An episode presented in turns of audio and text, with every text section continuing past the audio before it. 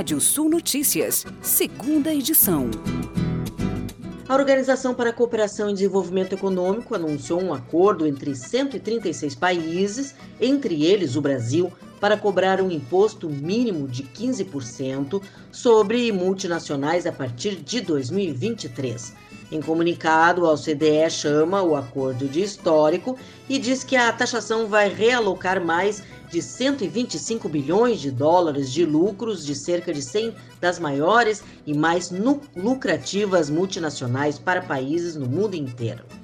O estoque da dívida dos países de baixa renda subiu 12% o ano passado, para um recorde de mais de 860 bilhões de dólares, conforme as nações respondiam à crise da pandemia com pacotes de estímulo fiscal, monetário e financeiro disse o Banco Mundial em relatório divulgado hoje. Segundo o presidente do Banco Mundial, Davi Malpass, o documento mostrou um aumento dramático e generalizado das vulnerabilidades de dívida enfrentadas pelos países de baixa renda e média e pediu medidas urgentes para ajudar esses governos a alcançar níveis de dívida mais sustentáveis. Instalações solares em residências crescem 2 mil por cento no Brasil. Cerca de 48% da matriz energética brasileira é composta por energias renováveis. Uma pesquisa desenvolvida pela EPAGRE, empresa do governo de Santa Catarina, em parceria com o Instituto de Desenvolvimento Rural do Paraná, mostra que a banana produzida na região sul do país tem potencial de produção acima de 50 toneladas por hectare enquanto os índices alcançados estão entre 24,6 toneladas por hectare em Santa Catarina e 23,5 toneladas por hectare no Paraná. Os resultados deste estudo foram publicados este ano na Revista Brasileira de Fruticultura. Segundo o artigo, mostra que o principal fator para esse desempenho é a gestão do manejo nutricional, que pode ser melhorada. Segundo o IBGE, a produtividade de banana de Santa Catarina e Paraná estão entre segundo e terceiro maiores do país, respectivamente, e bem acima da média nacional, que atualmente está em 14,7 toneladas por hectare. Chamada pública seleciona projetos de bioeconomia em quatro estados brasileiros. A iniciativa apoiará o desenvolvimento de novas soluções tecnológicas, produtos, serviços e processos baseados nos temas de uso industrial da biomassa e de plantas medicinais e aromáticas, promovendo a geração de conhecimento, tecnologia e inovação para ganhos econômicos, sociais e ambientais entre o Brasil e a Alemanha. Foram selecionados quatro projetos dos estados de Santa Catarina, Minas Gerais, Goiás e Rio Grande do Sul. Serão disponibilizados 6,8 bilhões de reais pelo governo brasileiro e mais de 2 milhões de euros pelo governo alemão para que as iniciativas elaborem soluções inovadoras para o desenvolvimento sustentável e o crescimento econômico do Brasil e da Alemanha.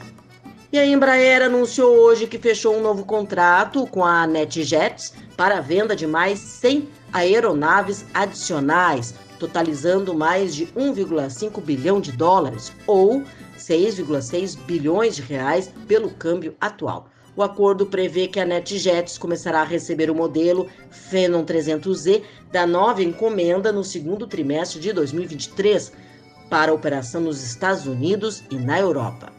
A NetJets é uma empresa do mega investidor norte-americano Warren Buffett. De acordo com dados do boletim informativo do CPEA, para este ano, o IBGE estima que a área a ser colhida com mandioca no país caia 2,6% para 1,23 milhão de hectares. A produtividade média brasileira para este ano deve ser de 15 toneladas por hectare, 8,8% maior que a do ano passado. Assim, a produção de mandioca somaria 18,6 milhões de toneladas, 1,8% abaixo do ano passado.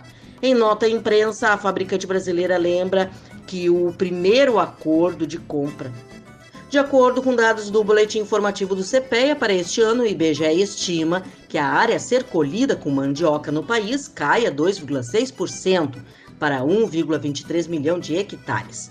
A produtividade média brasileira para 2021 deve ser de 15 toneladas por hectare, 0,8% maior que a do ano passado. Assim, a produção de mandioca somaria 18,6 milhões de toneladas, 1,8% abaixo de 2020. E vamos aos destaques do portal radiosul.net. A Associação Brasileira de Hereford e Brafor abre inscrições para a 88ª exposição de Dom Pedrito, no Rio Grande do Sul. Probabilidade de laninha está acima de 70%, aponta Conselho Permanente de Agrometeorologia Aplicada do Estado do Rio Grande do Sul. Você pode ler mais notícias no portal radiosul.net. Pode ouvir esse boletim no seu agregador favorito de podcast. Eu, Kátia Desessar, volto amanhã às 18 horas no Rádio Sul Notícias, segunda edição. Previsão do tempo. Olá, ouvintes da Radiosul.net. Noite de hoje com tempo mais firme no oeste do estado, nas demais regiões nebulosidade é, cobrindo o sul, o leste até a serra tem possibilidade de chuva nessas áreas.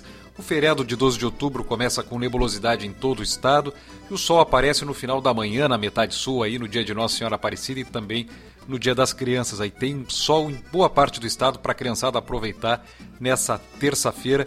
O sol aparece com mais é, com, com poucas nuvens, com mais predomínio na faixa oeste na campanha no centro e no leste tem o sol com variação de nuvens aí e a nebulosidade se mantém nas áreas do norte com o tempo aí chuvoso, até possibilidade de pancadas que podem ser localmente fortes em, em, algumas áreas do norte, até se estendendo a região do Vale dos Sinos é nessa nesse feriado.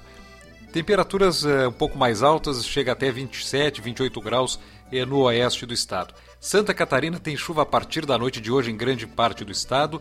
No feriado, aí uma projeção de chuva mais forte já no começo, na transição da, da segunda para terça-feira. No começo da, do feriado, já com uma projeção de chuva muito forte em áreas, sobretudo do leste do litoral catarinense, e não são descartados temporais localizados em grande parte das áreas de Santa Catarina é, nesse dia 12 de outubro. No Paraná, nós temos uma condição de uma noite até já de chuva a partir da, da faixa leste é, mais concentrada do sudeste ao leste, nas demais áreas um tempo mais firme, o sol uh, predomina em boa parte do Paraná, sobretudo do centro-oeste até o norte paranaense.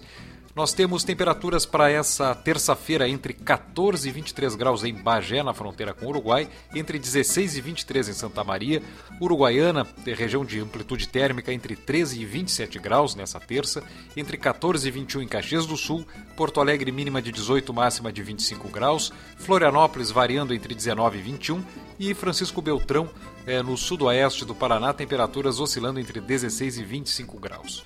O nascer do sol em Porto Alegre nessa terça-feira às 5 horas e 49 minutos, pôr do sol às 18 horas e 33 minutos. E confira mais informações do tempo aí na segunda edição da Rádio Sul Notícias da terça-feira, ali a partir das 18 horas e 10 minutos.